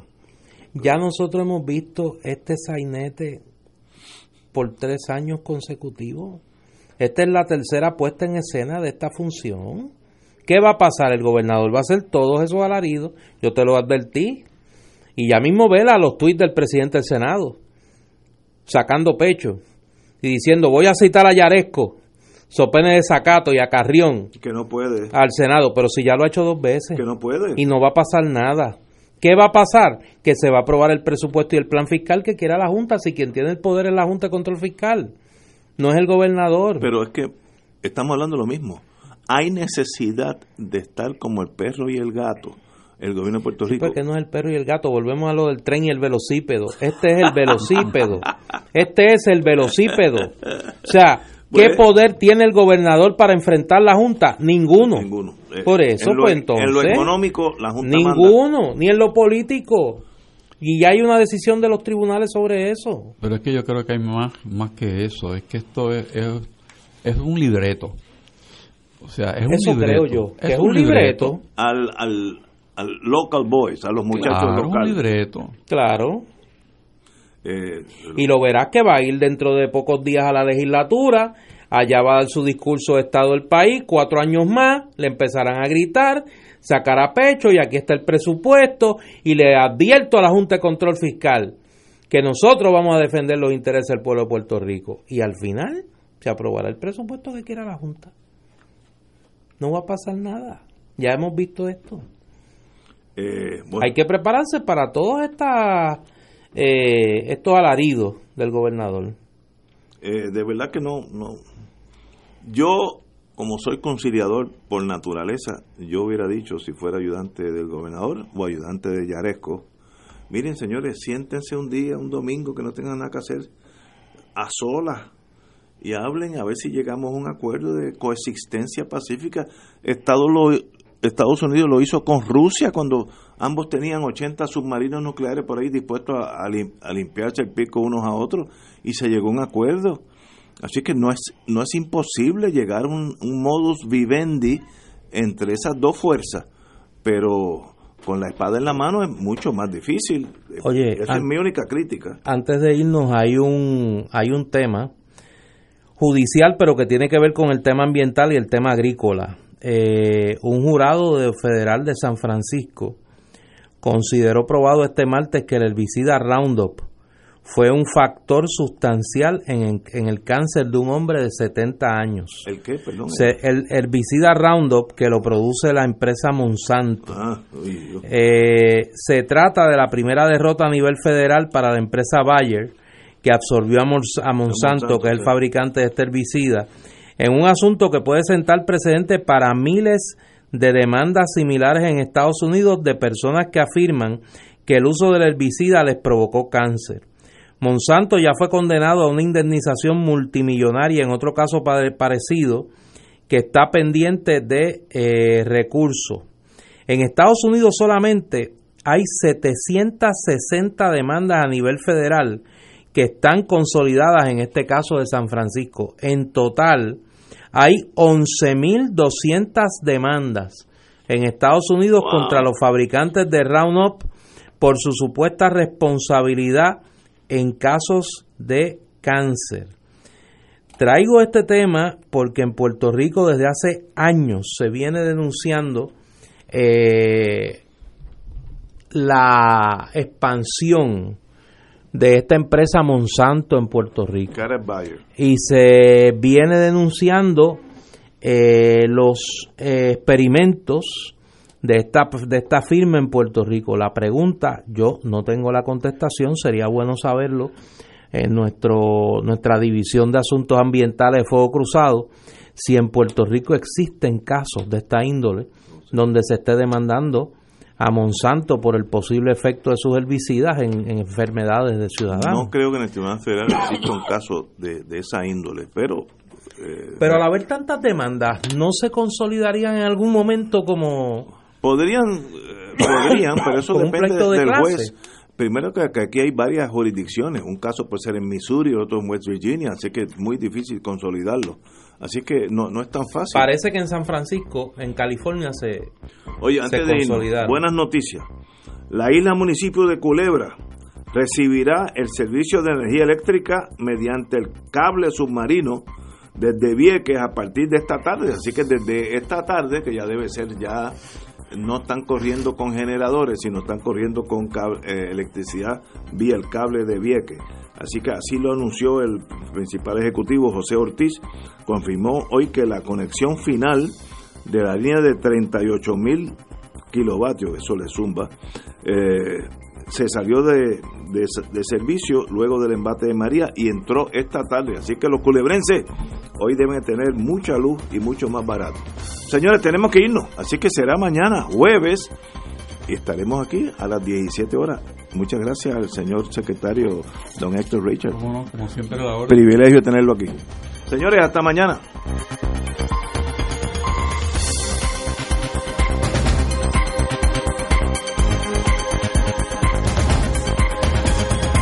Esta emisora y sus anunciantes no se solidarizan necesariamente con las expresiones vertidas en el programa que acaban de escuchar.